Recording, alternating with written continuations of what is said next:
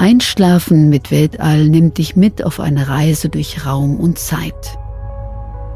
Vorbei an faszinierenden Planeten und in ferne Galaxien. Kuschel dich ein in eine Wolke aus Sternenstaub und komm in den gigantischen Weiten des Universums zur Ruhe.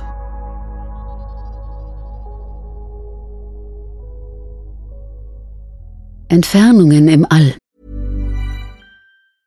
I'm Sandra, and I'm just the professional your small business was looking for. But you didn't hire me because you didn't use LinkedIn jobs. LinkedIn has professionals you can't find anywhere else, including those who aren't actively looking for a new job but might be open to the perfect role, like me. In a given month, over 70% of LinkedIn users don't visit other leading job sites. So if you're not looking on LinkedIn, you'll miss out on great candidates like Sandra. Start hiring professionals like a professional. Post your free job on linkedin.com/people today. Wie hoch ist der Himmel? Wie weit sind die Sterne weg? Solche Fragen stellen sich die Menschen schon seit langer Zeit. In der Erkenntnis, dass auch ein sehr langer Zollstock nicht genügt, um selbst den Mond zu erreichen, war einiger Scharfsinn gefragt, um die Entfernung im All zu ermitteln. Vor über 2000 Jahren war der Aufbau des Kosmos noch einfach. Die Erde bildete den ruhenden Mittelpunkt des Ganzen. Um sie herum kreisten Mond, Venus, Merkur, Sonne, Mars, Jupiter und Saturn. Drumherum wölbte sich eine riesige Hohlkugel, an der man sich die Sterne befestigt dachte, weshalb man sie die Fixsterne nannte. Die Fixsternsphäre war wiederum eingeschlossen von dem Primum mobile, der erste Beweger, eine rein philosophische Konstruktion, die alle anderen Himmelskörper der Reihe nach antrieb. Über die Dimensionen dieses Kosmos hatte man nur vage Ahnungen. Eines schien aber klar, da eine Ortsveränderung auf der Erde, eine Reise von Rom nach Alexandria etwa, keine messbare Ortsveränderung der Fixsterne untereinander erzeugte, musste die Erde im Vergleich zur Fixsternsphäre punktförmig klein sein. Dabei kannte man zunächst noch nicht einmal die Größe der Erde. Doch schon um 280 vor Christus gelang dem alexandrinischen Gelehrten Eratosthenes von Kyrene gewissermaßen ein Doppelschlag. Er bewies die Kugelgestalt der Erde und berechnete gleichzeitig ihren Durchmesser. Eratosthenes hatte von Reisenden erfahren, dass am Tag der Sommersonnenwende am 21. Juni, dann, wenn die Sonne ihren höchsten Stand erreichte, in einem weit südlich gelegenen Nilort namens Siene eine Kuriosität auftrat. Dann und nur dann spiegelte die Sonne im Wasser eines tiefen Brunnens. Mit anderen Worten, die Sonne brannte hier senkrecht vom Himmel. Doch am selben Tag, zur selben Zeit, warf ein Obelisk in Alexandria einen Schatten. Dort stand die Sonne also schräg. Zwei verschiedene Sonnenstände zur selben Zeit, an zwei verschiedenen Orten, ließen sich nur erklären, wenn die Erde eine Kugelgestalt besaß. Mehr noch, aus der Schattenlänge des Obelisken ermittelte Eratosthenes die Winkelhöhe der Sonne über Alexandria. Hieraus errechnete er den Winkelabstand Alexandria-Siene und konnte sagen, dass die Strecke ein 46. des Erdumfanges betrug. Da die Wegstrecke durch Karawanenreisen auch in Meilen bekannt war, konnte Eratosthenes so den Erdumfang und Erddurchmesser angeben, mit einprozentiger Genauigkeit. Der nächste Schritt war der Mond. Und auch hier ging es nicht ohne einigen mathematischen Scharfsinn ab. Aristarchos von Samos, der ebenfalls in Alexandria lehrte, hatte erkannt, dass genau zum Zeitpunkt des ersten und letzten Mondviertels, das, was wir als Halbmond bezeichnen, die Himmelskörper Sonne, Erde und Mond die Eckpunkte eines rechtwinkligen Dreiecks bilden. Damit waren zumindest die Entfernungsverhältnisse berechenbar. Aristarchus kam zu dem Ergebnis, dass die Sonne gut 19 Mal weiter von der Erde entfernt sein müsse als der Mond. Die Entfernungen in Meilen anzugeben, vermochte er noch nicht. Heute wissen wir, dass Aristarchus um den Faktor 20 zu niedrig lag. In Wirklichkeit ist die Sonne 389 Mal weiter entfernt als der Mond. Doch das ist weniger seiner Vorgehensweise zuzuschreiben als seinen ungenauen Instrumenten und der Tatsache, dass der Zeitpunkt eines exakten Halbmonds nur schwer bestimmbar ist. Gut 100 Jahre später war es der Astronom Hipparchos, der aufgrund der Arbeiten von Eratosthenes und Aristarchos den Versuch wagte, die Entfernungen von Sonne und Mond in Erddurchmessern und damit in Meilen anzugeben. Hierfür benutzte er die Zeitdauer einer Mondfinsternis, um von hier aus über elegante Dreiecksrechnungen die gewünschten Entfernungen zu beziffern. Er kam zu dem Ergebnis, dass die Sonne 29,6 Erddurchmesser von uns entfernt steht. Wieder ein viel zu niedriger Wert. Doch dies lag an den Fehlern seiner Vorgänger und der Unzulänglichkeit seiner Messgeräte, nicht an seiner Vorgehensweise. Um es vorwegzunehmen, der Abstand Erde-Sonne blieb bis in das 19. Jahrhundert ein Sorgenkind der Astronomie und konnte erst 1930 wirklich exakt bestimmt werden. Die Abstände der Planeten blieben außer Reichweite, von den Sternen ganz zu schweigen. Als einziger Ansatz ließen sich die verschiedenen Geschwindigkeiten benutzen. Je langsamer der Planet vor den Sternen weiterwanderte, umso weiter war er von der Erde entfernt. Damit musste man sich über 2000 Jahre begnügen. Leider steht der einfache Aufbau des Himmels in ziemlichem Widerspruch zu seinen Bewegungen. Namentlich die Planeten machen Ärger, da sie alle einmal im Jahr ihre Bewegung umkehren, für eine Zeit lang rückwärts laufen, sich dann eines Besseren besinnen und wieder in gleicher Richtung wie die Sonne durch die Tierkreiszeichen wandern. Der Richtungswechsel ließ sich nur erklären, wenn man die Planetenbewegung aus zwei Kreisbewegungen kombinierte. Ähnlich wie ein Fahrradpedal, das am Fahrrad selbst eine Kreisbewegung macht, doch kombiniert mit der Vorwärtsbewegung des Fahrrades ein fortwährendes Schleifenband erzeugt. Immer genauere Messungen erzwangen noch in der Antike die Annahme zahlreicher zusätzlicher Kreisbewegungen, um die Theorie an das wirkliche Himmelsgeschehen anzupassen. Man nannte das die Phänomene retten. Am Ende stellte sich der Kosmos als ein verwirrend kompliziertes Räderwerk dar. Zu Beginn der Renaissance dachte ein junger Medizinstudent namens Nikolaus Köpernik über die Widersinnigkeit dieses Sternengetriebes nach. Wir kennen ihn heute unter dem Namen Nikolaus Kopernikus. Es ließe sich doch alles viel einfacher erklären, wenn man die Positionen von Erde und Sonne tauschte.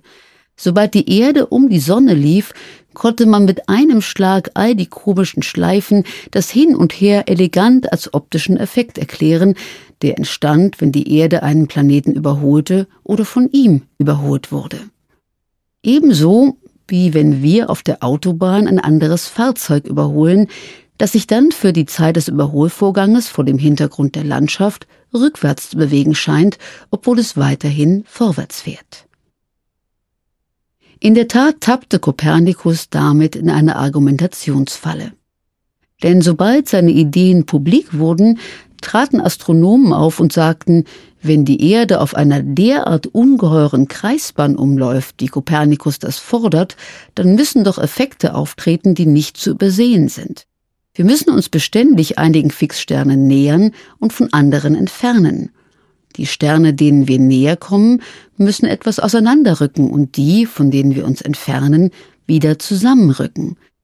So wie wir heute die Scheinwerfer eines entgegenkommenden Autos zuerst als einen Punkt und dann als zwei Lichter sehen, deren Abstand immer breiter zu werden scheint, je näher uns das Fahrzeug kommt. Diesen Effekt nannte man die Parallaxe, die scheinbare Positionsveränderung von fernen Objekten durch Bewegung der Beobachtenden. Leider ließ sich, selbst von den genauesten Beobachtern ihrer Zeit, auch nicht die Spur einer Fixsternparallaxe nachweisen. Kopernikus selbst konnte sich aus der Falle nur herauswinden, indem er behauptete, die Fixsterne seien eben unendlich weit entfernt. Für die gelehrten Köpfe des 16. Jahrhunderts war dies eine absurde Vorstellung. Da war es viel plausibler, dass die Erde stillstand. Wir wissen heute, dass die Winkelverschiebung der Fixsternparallaxe für die damaligen astronomischen Instrumente noch weit unterhalb der Nachweisgrenze lag. So blieb das Universum vorerst klein und überschaubar. Doch Kopernikus Idee hielt sich hartnäckig. Es blieb dem Astronomen Johannes Kepler vorbehalten, diese Ideen in die physikalische Wirklichkeit zu überführen. Ausgehend von dem Gedanken, dass der Bauplan des Kosmos auf dem Prinzip der Harmonie beruhte, gelang es ihm 1619, die Gesetze aufzustellen, die Bahnform, Abstände und Geschwindigkeiten der Planeten untereinander regelten. Das gelang ihm so vorzüglich, dass fortan kaum noch Zweifel an einer Erde bestanden, die um die Sonne kreiste. Auch Kepler vermochte es nicht, diese Abstände in Meilen anzugeben. Auch er konnte nur Verhältniszahlen angeben. Jupiter war beispielsweise 5,2 mal weiter von der Sonne entfernt als die Erde. Doch eines war nun garantiert. Wenn es erst einmal gelang, den Abstand Erde-Sonne genau herauszubekommen, dann war es ein Kinderspiel, die Abstände aller anderen Planeten zu errechnen. Nur, wie verhielt es sich mit den Fixsternen?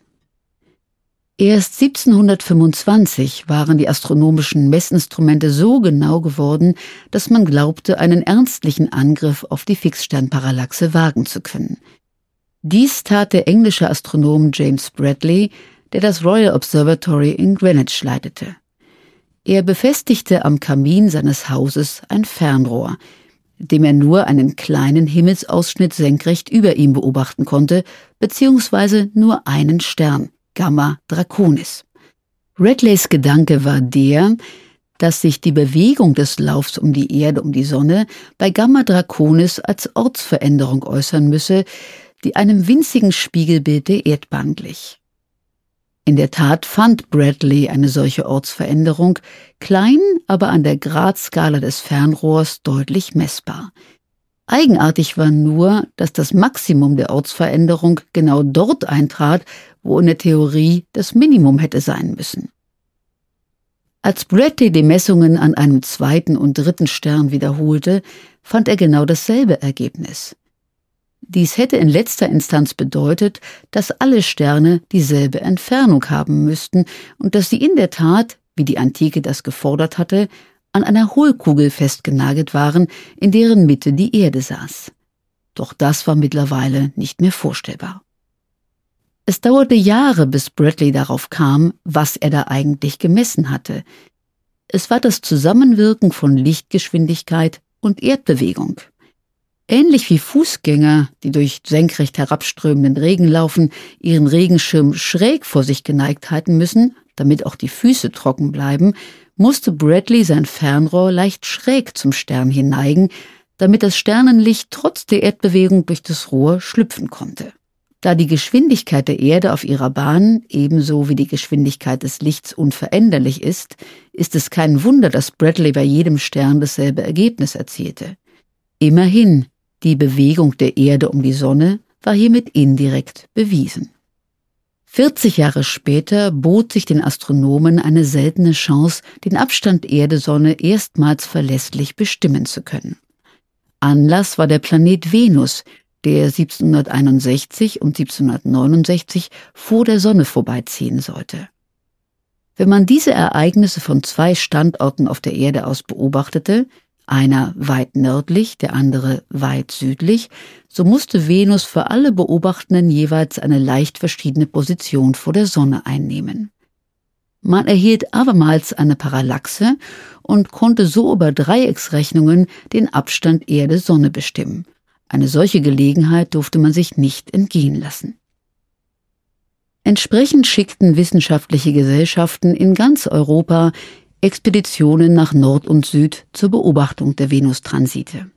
Das Ergebnis blieb ernüchternd, da bei den Beobachtungen noch nie gekannte optische Phänomene auftraten, die alle Messwerte unsicher machten. Man musste sich mit einem Ergebnis zufrieden geben, das zwar eine erhebliche Verbesserung gegenüber den bisherigen Schätzwerten darstellte, aber immer noch als vorläufig zu betrachten war. Nach diesen Reihenfällen war es ein großer Erfolg, dass es dem Astronomen Friedrich Wilhelm Bessel 1838 wirklich und wahrhaftig gelang, die erste Fixsternparallaxe zu messen. Die Erfahrungen, die Bradley gemacht hatte, bewiesen, dass die direkte Messung einer Parallaxe aussichtslos war. Sie wurde stets von der Aberration des Lichts überlagert, jenem Effekt, den schon Bradley entdeckt und als Zusammenwirkung von Erdbewegung und Lichtgeschwindigkeit erklärt hatte. Bessel versuchte es daher indirekt, indem er maß, wie sich im Laufe eines Jahres die Position eines Sterns relativ zu seinen Nachbarsternen verschob. Für die Messungen benutzte er ein sogenanntes Heliometer, ein Fernrohr, das eigentlich zur Bestimmung des Sonnendurchmessers konstruiert war. Das Fernrohr ließ sich aber für die Parallaxenmessung herrlich zweckentfremden. Bessel wählte den Stern Nummer 31 im Sternbild Schwan aus. Nach mehrjähriger Arbeit stand einwandfrei fest, dass dieser Stern eine jährliche Ortsschwankung von 0,3136 Bogensekunden zeigte. Eine Bogensekunde ist ein winziger Winkelbetrag, etwa der Durchmesser einer 1-Cent-Münze in 11 Kilometern Entfernung. Hieraus berechnete Bessel die Entfernung des Sterns, 10,46 Lichtjahre. Erstmals hatte ein Mensch sein Lot in das Universum ausgeworfen und an einer Stelle Grund gefasst. Und erstmals stieg eine bange Ahnung auf, wie groß das Weltall wirklich war. Die Mühseligkeit der Parallaxenmessung macht begreiflich, dass auch 40 Jahre später noch die Entfernungen von nur 17 weiteren Sternen bekannt waren. Dabei zeigten sich doch in den mittlerweile immer besser werdenden Fernrohren Millionen von ihnen. Außerdem hatten diese wenigen vermessenen Sterne gezeigt, dass das Verfahren nur bei besonders nahen Sternen gut funktionierte und dass überraschenderweise die hellsten Sterne nicht einmal die nächsten waren. Wie war nun Ordnung in dieses Gewimmel zu bringen? Hier kam die Physik der Astronomie zu Hilfe. Man hatte erkannt, dass das Licht von Sonne und Sternen eine Art verschlüsselter Botschaft war und ab 1860 ein Verfahren entwickelt, eben diese Botschaften zu lesen. Man zerlegte das Sternenlicht in sogenannten Spektroskopen und analysierte es. Dies erwies sich als der eigentliche Schlüssel zum Verständnis des Universums. Die Spektroskopie erlebte eine stürmische Entwicklung. Was man auch wissen wollte, Zusammensetzung der Sterne, ihre Geschwindigkeiten, die Druckverhältnisse und elektrischen Ladungszustände auf ihnen, All dies ließ sich aus ihrem Spektrum ablesen. Man erkannte, dass es verschiedene Klassen von Sternen gab, mit jeweils verschiedenen Helligkeiten, Farben, Temperaturen und Massen. 1913 war es dann soweit. Die Astronomen Einar Herzsprung und Henry Norris Russell wiesen nach, dass zwischen Farbe, Temperatur, Helligkeit, Masse und Zusammensetzung der Sterne feste Zusammenhänge bestehen, nun konnte man wirklich allein durch eine Helligkeitsmessung die Entfernung des Sterns bestimmen. Denn sobald man die Helligkeit eines Sterns, beispielsweise eines Sterns der Spektralklasse A, in einer bereits bestimmten Entfernung kannte, war es ein leichtes, durch Messung des Helligkeitsunterschiedes zu einem anderen Stern gleicher Klasse dessen Entfernung zu bestimmen. Dies gelang selbst bei Sternen in fremden Milchstraßensystemen. Und wo wir schon bei Milchstraßen sind, hier hatten sich auch erstaunliche Erkenntnisse ergeben. Um 1920 waren die Fernrohre leistungsstark genug geworden, um nachzuweisen, dass die Objekte, die man bisher als Spiralnebel bezeichnet hatte, in Wirklichkeit fremde Milchstraßensysteme waren. Helligkeitsmessungen und Spektroskopie hatten dabei ergeben, dass sich diese fremden Milchstraßen umso rascher von uns entfernten, je lichtschwächer sie waren. Hieraus ließ sich nur der Schluss ziehen, dass sich das gesamte Universum ausdehnt und die Entfernungen in der Tat unendlich wurden. Mehr noch, ließ man diese Ausdehnungsbewegung rechnerisch rückwärts laufen, so gelangte man in einen Zustand, in dem das Universum aus einem einzigen unendlich dichten Punkt von unendlich hoher Energie bestanden haben musste, der sich explosionsartig ausdehnte – ein Vorgang, der heute populär als Urknall bezeichnet wird. Dank der gesammelten Erkenntnisse vergangener Jahrhunderte, unterstützt durch moderne Technik, bereiten Entfernungsmessungen im All heute keine großen Schwierigkeiten mehr. Angefangen von Radarechos beim Mond über interferometrische Parallaxenmessungen bis hin zu Helligkeitsmessungen von Sternexplosionen in Milliarden Lichtjahren Entfernung. Weltraumteleskope ermöglichen uns Einblick in riesige Weiten und Zeiträume, die nur zwei Milliarden Jahre nach dem Urknall liegen. Die Abstände im All sind riesig. Schon die Reise zum allernächsten Nachbarstern der Sonne würde in einem modernen Raumschiff weit über 4,7 Millionen Jahre brauchen. So gesehen ist ein Stern ein eher seltenes Ereignis im Kosmos.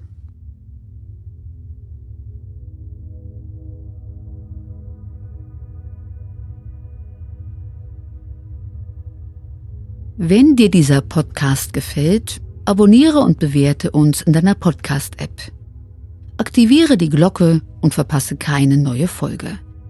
Besuch uns auch auf Instagram unter Einschlafen mit Podcast und bei planetarium.berlin. Denn dieser Podcast entsteht gemeinsam mit der Stiftung Planetarium Berlin, produziert von Schönlein Media und gelesen von mir, Monika Steschem.